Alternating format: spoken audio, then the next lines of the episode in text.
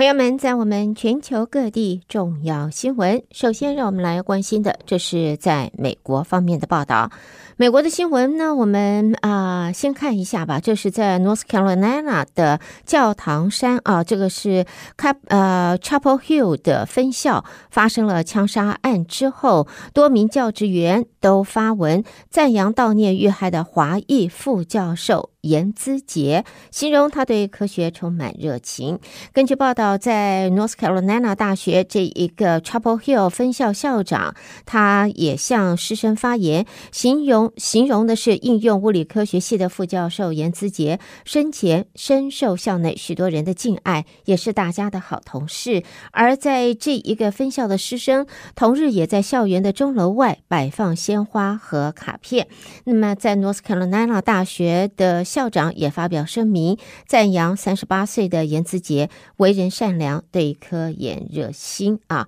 那么在资料显示呢，在二十九号啊，这个枪案发生之后，在昨天早上，颜资杰的住所倒是一片平静。嗯，在现在夫妇两个人，呃，在早年呢，呃，有一名女儿在他的身后。好，接着我们再来看的就是。飓风呃，意大利啊，在二十九号昨天晚上持续的增强，直扑美国佛罗里达州西北部地区，恐怕会带来的是危险暴潮这些灾害性的影响。当局也预测，意大利啊将以历史性的极端四级。暴风之姿啊，数小时之内会袭击佛罗里达州的海岸。美国国家飓风中心则说，稍早席卷古巴西部的意大利啊，将是在呃，在昨天晚上就增加为二级飓风。而飓风中心也说，墨西哥湾的温暖海水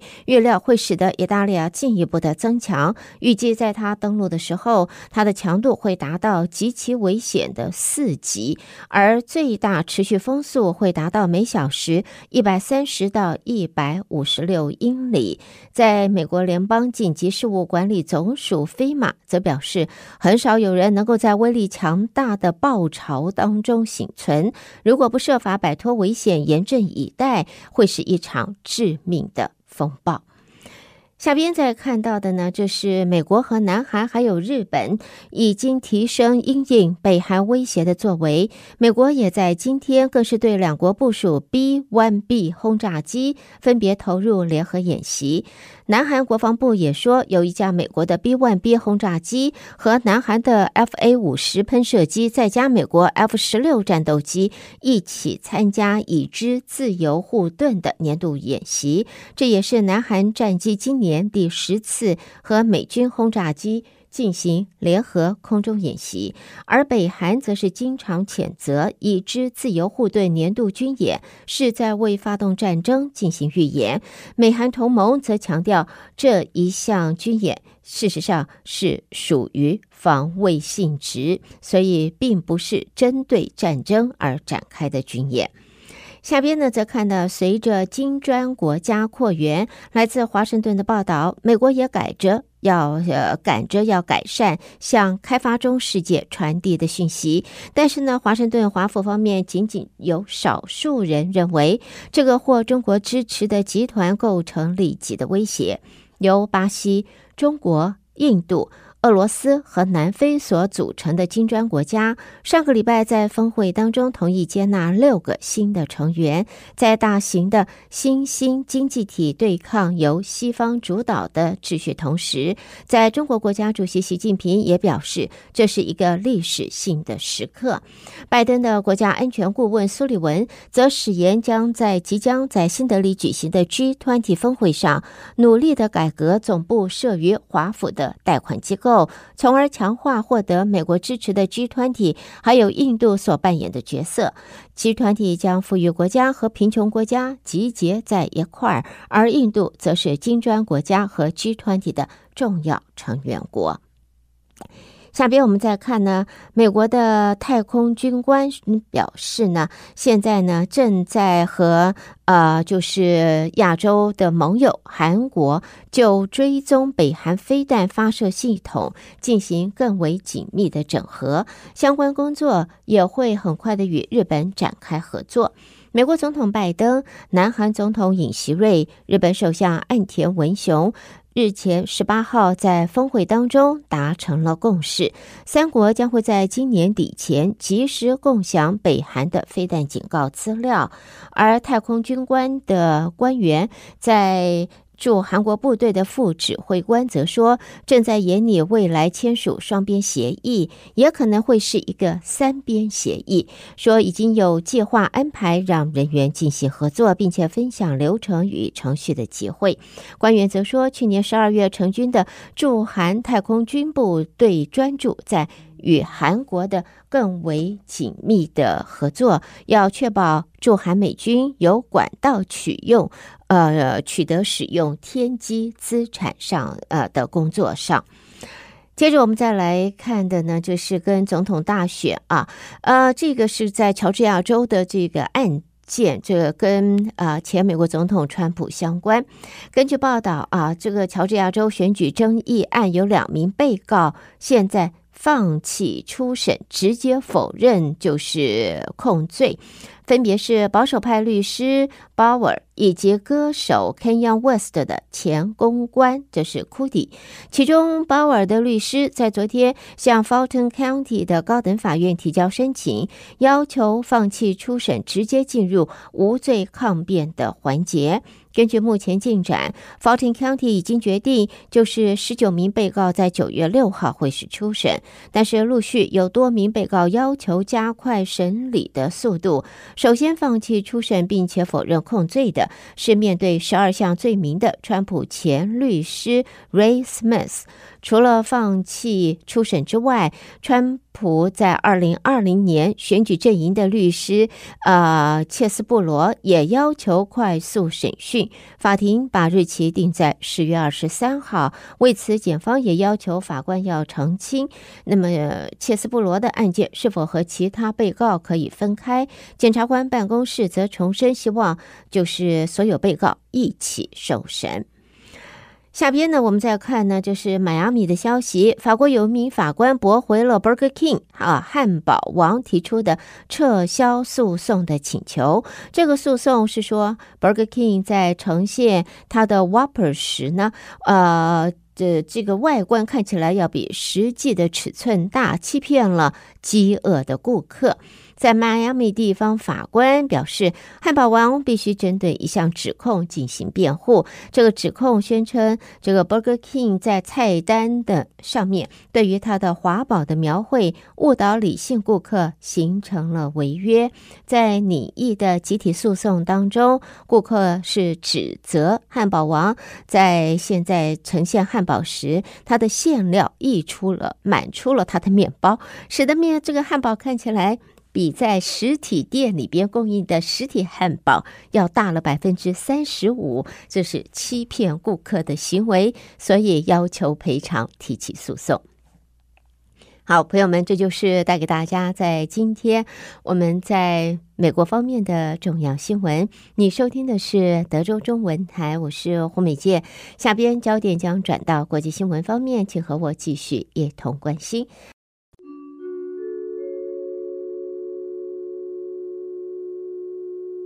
第一个看到，就是根据来自巴黎的一个消息啊，一个智库啊，它的报告，尽管绿色能源还是难以填补供需的缺口。欧盟在今年上半年的化石燃料能源产量创下新低纪录。自俄罗斯在去年二月入侵乌克兰之后，天然气供应混乱，在电价高涨的情况下，欧盟用电量缩减了百分之四点六，连带影响。煤和天然气发电量下滑。现在根据这个报告，煤的发电量缩减了百分之二十三，五月首次低于欧盟总发电量的百分之十。报告中说，尽管天然气价格由去年的危险高峰下滑，还是自二零二一年上半年价格的两倍。用电量的减少，则是因为几乎所有欧盟成员国在去年十一月到今年三月期间。呃，为了因应能源价格上涨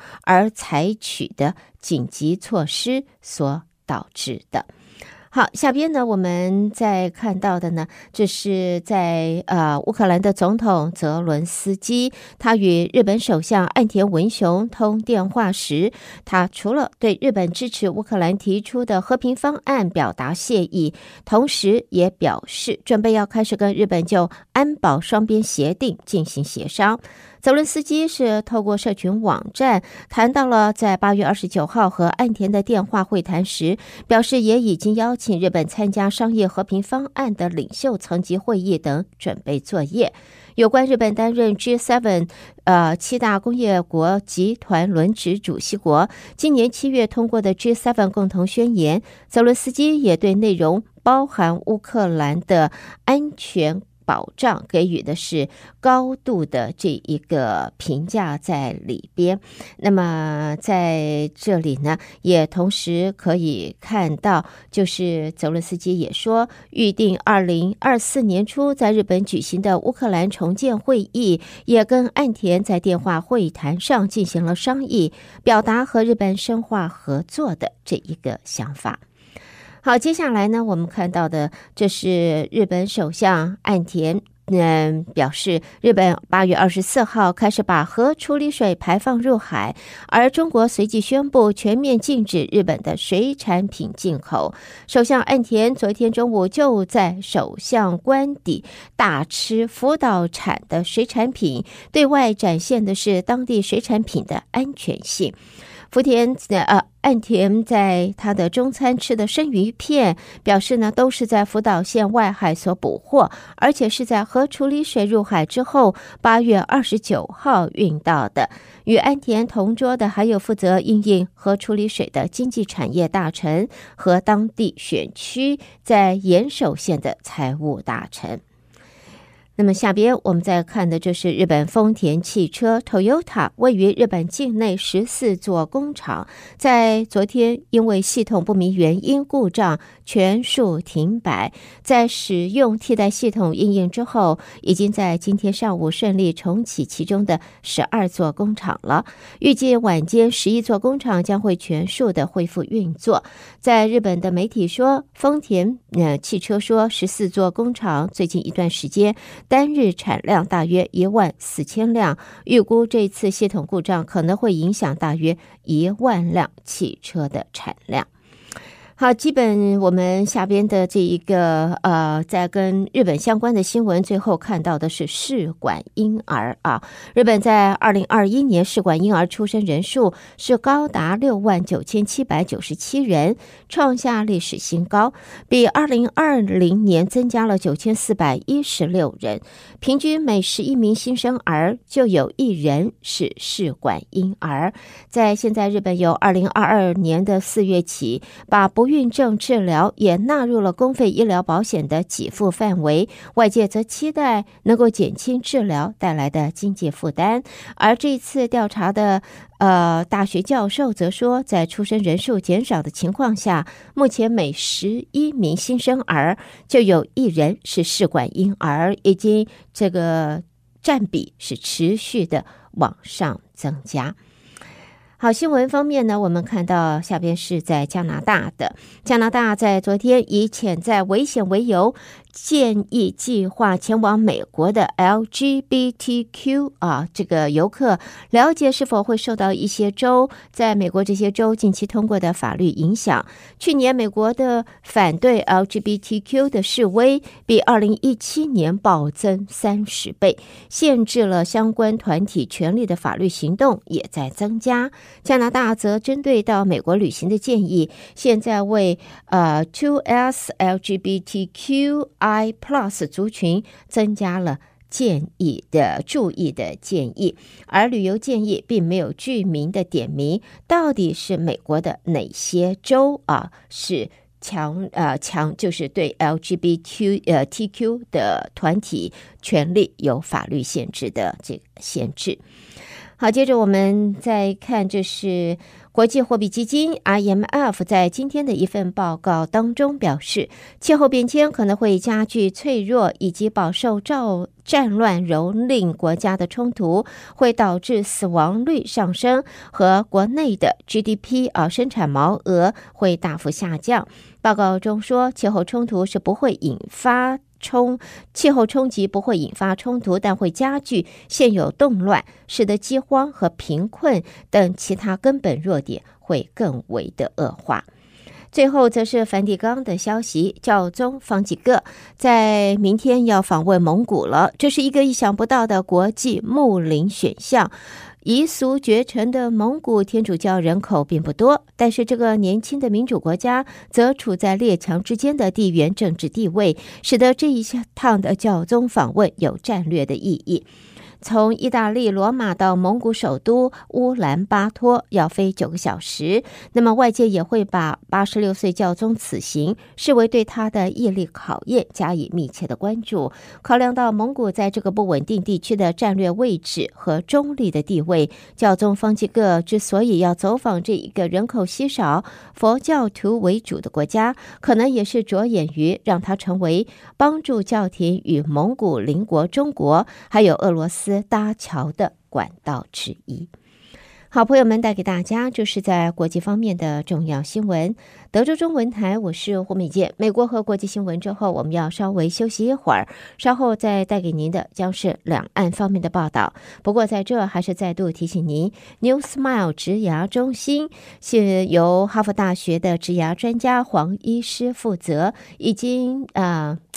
已经有一万多个成功的植牙案例啊！现在呢，New Smile Implant 植牙中心特别在中国城和 Galleria 两处诊所都有特别免费的 X 光呃 CT scan 的断层扫描和咨询。但是朋友们要请你电话先预约八三二五五四六一一五。八三二五五四六一一五，而植牙加牙套现在也有特价，是一千九百九十五。呃，植同时植三颗牙的话，每一颗都减少两百元。现在的特价不会 last 很久，如果需要的朋友们，请事先电话预约联系八三二五五四六一一五。好的，朋友们，我们在这儿稍微休息一会儿，稍后我们再带给大家，则是在两岸方面的重要消息。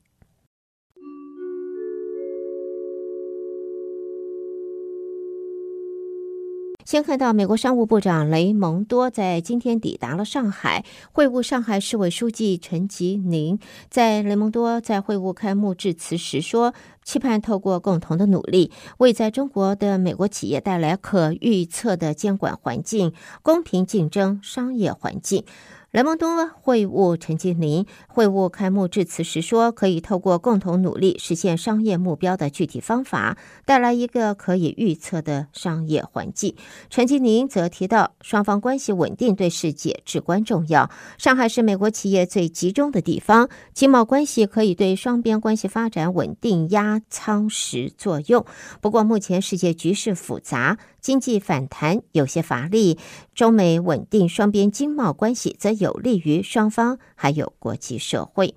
另外呢，在美国的这个商务部长雷蒙多也在昨天说，美国的企业向他反映的就是中国变得越来越不可以投资。对此，中国政府则说正在努力进一步放宽外商市场的准入。以及与国内企业相同的方式对待外资企业。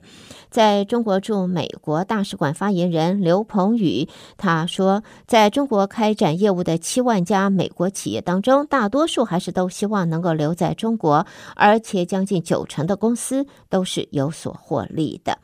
另外，中国国家副主席韩正今天在北京也会见了英国外交大臣科维利。在这个，韩正表示，中英要秉持相互尊重的精神，照顾彼此核心利益和重大关切。科维利则说，中英国方面愿意和中国方面加强高层交往和战略沟通，也凝聚共识，深化合作。那么这韩正也表示，经贸合作是中英关系健康稳定发展的基础，两国政府要为企业创造良好的营商环境，积极探索务实合作新增长点。另外，在英国外交大臣科维利今天在访问中国，也根据指出，中国呃与中国方面会谈时，他会提出有关香港、新疆、西藏等地的人权问题。中国外交部也回应，涉及到香港、新疆的问题是纯属中国内政，呃，他国是无权干涉。好，接着在经济层面方面呢，根据媒体的报道，来自北京的消息，中国规模最大的银行准备调降现有的住房抵押贷款与存款利率，这是中国国家指导的最新措施，要支撑这个全球第二大经济体的成长率。消息人士说，中国大型国有银行正在着手降低规模人民币三十八点六兆元的住房抵押贷款利率，而知情人士则。说调降利率只会影响第一套住房贷款。那么，中国工商银行和建设银行等银行也准备在这一个礼拜稍晚会调降存款利率，这也会是今年来的第三次。在为了刺激房地产市场方面，中国官方也推动了实践第一套房认房不认贷的政策。广州就在今天正式宣布实施了，这也是中国一线城市中第一个推动这项政策的城市。在广州市人民政府办公厅发布的是这一个通知，指出居民家庭申请贷款购买商品住房时，家庭成员在当地名下没有成套住房的，不论是否已经利用贷款购买过住房，银行业金融机构都会按第一套住房执行住房信贷政策。下边看到，这是在上海，上海市长龚正今天在双城论坛致辞时表示，双城论坛已经成为两岸经济社会融合发展的一张响亮的名片，将会以更为开放的姿态、更为务实的举措，要让更多的台湾民众到大陆、到上海看一看。今年台北上海城市论坛。在上午，在上海国际会议中心举行，龚正和台北市长蒋万安分别致辞。好，接着我们看到前中共统战部的副部长，也是前国家宗教事务局局长崔茂虎，在今天被双开了。根据在中国的这个呃消息，他是经查他奢靡享乐、大搞权色金钱交易以及收贿犯罪等原因。导致被双开。在今年三月中旬，崔茂虎就因为涉嫌严重违法违纪接受调查。根据报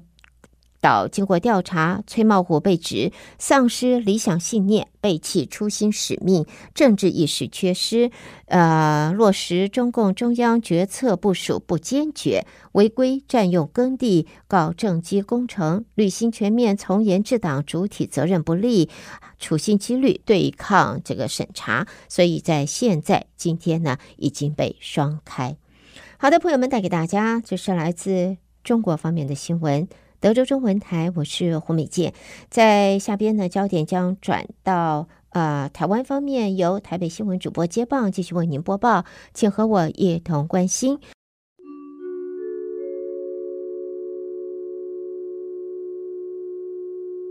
德州中文台的听众朋友们，大家早安，我是李思利。台湾方面讯息，我们今天首先报道的是高端 COVID-19 疫苗技术移转，世界卫生组织 WHO。创下全球疫苗的首例。卫福部次长周志浩今天表示，此举是人道做法，也代表国内研发获得国际肯定，而台湾的防疫经验也贡献全球。台湾在未封城的情况下，将疫情控制得当，获得国际的肯定。周志浩说：“第一个当然是对于我们所谓的。”呃，公共卫生的这些的措施，好，那尤其是对于我们在没有说真的封城的这种情情形之下，那我们就能够把疫情控制得好。那当然，这里头我们也提到的，就是我们有非常好的医疗体系，那我们有很好的公共卫生的体系。那因为我们大家的一些帮忙，加上国人的配合，所以说在这部分我们可以做到不必封城，那就可以把疫情相当的控制得好。卫福部传染病防治咨询会预防接种组今天开会，建议今年九月到明年九月全民接种一剂 XBB. 点一点五的单价疫苗。机关署发言人曾淑慧表示，待食药署完成检查，最快九月底开打。他说。那，通常这个 SBB 点一点五的这个单价疫苗，当然是提供给六个月以上的的民众来来接种。那在六个月以上的民众，大概是打一剂就可以了。可是如果是六个月到未满五岁的幼儿，如果他从来没有打过疫苗的话，就要接种两剂。那我们第一波是打大概最快是九月底。蔡英文总统今年接受马绍尔群岛共和国新任驻台特命全权大使卡蒂尔呈递到任国书。总统感谢马绍尔群岛在国际上为台湾发声，也期待双方加强因气候变迁议题的交流。总统说：“现在全球都面临气候变迁的挑战，尤其台湾和马绍尔群岛都是海洋国家，对于升温、海平面上升等议题，我们更需要加强交流合作。”就在上个月，在座的吴钊燮部长跟马绍尔群岛等四个国家共同签署对抗气候变迁联合声明，希望一起应应全球暖化的挑战。卡蒂尔则强调，两国的邦谊坚定不移，这份友谊也不畏外部的压力，不断创下新的里程碑。第二届国合会发展创新永续实验竞赛影响力先行者计划今天举行启动记者会。这次先行者计划以气候行动调试、生态环境永续发展、弱势经济增能、绿色永续饮食等四大主轴，并还特别将对象扩及到十二个友邦，邀请国内四部门伙伴踊跃提案参赛，争取新台币六百万元的等额配对奖金，与友邦共同探寻商机，共创财富。外交部主任秘书唐殿文说。展望未来，我相信一定会有更多有创意的合作伙伴，会与外交部以及国合会并肩同行，一起执行伙伴更具规模且更有影响力的计划，让世界看到台湾公私协力参与援助的工作，一起为二零三零年联合国永续发展议程而努力。传出鸿海集团创办人郭台铭曾经在宣布参选总统的前一天，跟国民党总统参选人侯友谊会面。侯友谊今天与大安区的里长茶叙座谈之后受访表示，时间点不对，并且提到郭台铭已经再三提醒他不对外说两人会面的情况。既然郭台铭已经说了，就请郭台铭把内容跟方式说清楚。民众党主席、总统参选人柯文哲。今年率领党团及近办成员中原祈福，针对昨天与红海创办人郭台铭同场合时，两人仅简短的握手寒暄，没有进行奶茶会。柯文哲强调，参会的场合嘈杂，而且政治跟商业不一样，必须按部就班照程序来，所以还是应该先让幕僚作业。柯文哲说。这种事情是这样的，我觉得是这样的哦，那个也不可能在那种、那种、那种很吵的环境要谈什么，不可能嘛。还有一点呢，我每次说人家谈什么都不知道，所以原则上还是让幕僚先去作业嘛，这样。所以政治上哦，我觉得跟商业还是有很多不一样的，政治还是按按按部就班，你知道吗？按按照程序走啊，这样就好了啊。鸿海集团创办人郭台铭宣布投入二零二四年的总统大选。并以独立参选人的身份展开连署，外界评估四都咖，而且在野阵营的分裂下，民进党总统参选人赖清德可以躺着选。对此，民进党中常委立委林俊宪今天出席民进党中常会时受访表示，赖清德不会躺着选，国会过半是一项更艰难的挑战。赖清德已经启动立委的浮选行程，民进党未来还有四个需要整合的地方。他说。民进党的选举节奏，我认为接下来还有还有更更需要整合好的，就是例如啊竞选总部的人事架构跟地方的啊的那个协调啊，甚至不分区的人选，甚至副总统的人选啊，所以我我觉得民进党应该专心在这一块，尤其是在立委补选上面，我觉得这个确实是我们党啊下一个更艰难的一个挑战。双城论坛今天登场，台北市长蒋万安在开幕致辞时，以“双城好，两岸好”为主轴，强调双城论坛在两岸关系具有关键指标的意义。蒋万安说：“双城好，两岸好，特别在这个时候，我们更要重视而且珍惜这样的论坛。我们要务实的对话，理性的对话，诚恳的对话。”当双城能够汲取过去大时代对于个人命运的冲击，我们就可以珍惜、了解到、理解到和平的可贵。为协调产业发展以及生态保育间的取得平衡，生态工会携手产业、学界跟民间力量，共组生态专业国家队，今天宣布正式成立，未来将协助国家和企业迈向永续发展。民进党立委洪申翰表示，生态问题不必然走上联合，希望行政部门在生态专业伙伴的协助下，能够找到共荣的解决方案。生态工会理事长黄玉波表示，工会携手产业、学界跟民间组织，共组生态专业国家队，期望担任政府政策、经济发展、生态产业等各面向间的连结桥梁。黄玉波说。所以在台湾碰到生态课题是必然而不是偶然。生态公会来讲的话，就是协助大家在业务发展的时候呢，能够不踩雷。那我们提供了这个生态议题的盘点，还有因应的一些对策。那我们希望不要让生态议题变成是大家在做业务发展的一个绊脚石。生态友善联盟召集人、前台大生态学与演化生物学研究所教授李玲玲指出，目前实务上有许多非专业训练。或无相关经验者在承揽生态检核的业务，造成生态检核的品质落差极大，有失其效果，甚至于成为负面的影响。他期许工会扮演产业督导跟品管的角色，积极推动生态专业人员的认证制度，学界也可以依照产业的需求培养适当的人才。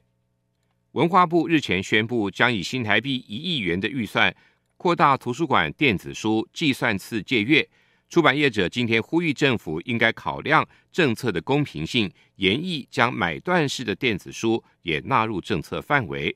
图书发行协进会理事长李在兴说：“这么好的政策，让所有的呃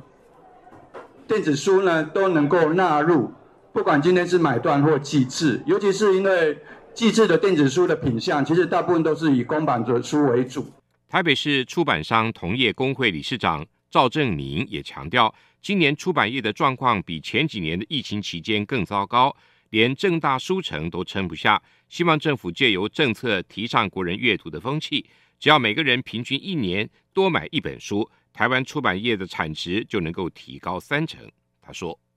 只要台湾人平均一年多买一本书。”台湾出版业的产值就会提高三成。如果只有一半的人，两千三百万的一半的人，一年买一本书，台湾出版业的产值可以提高百分之十七点五。文化部人文及出版司司长杨庭珍表示，图书馆电子书计次阅读政策是考量出版业的现况跟国人阅读习惯所推出，九月起将在既有次数上扩大加码。政策也要求图书馆一定要以七折以上的价格买书，以保障业者的权益。以上就是我们今天提供给您的台湾方面讯息。我们把现场还给主持人，明天再会。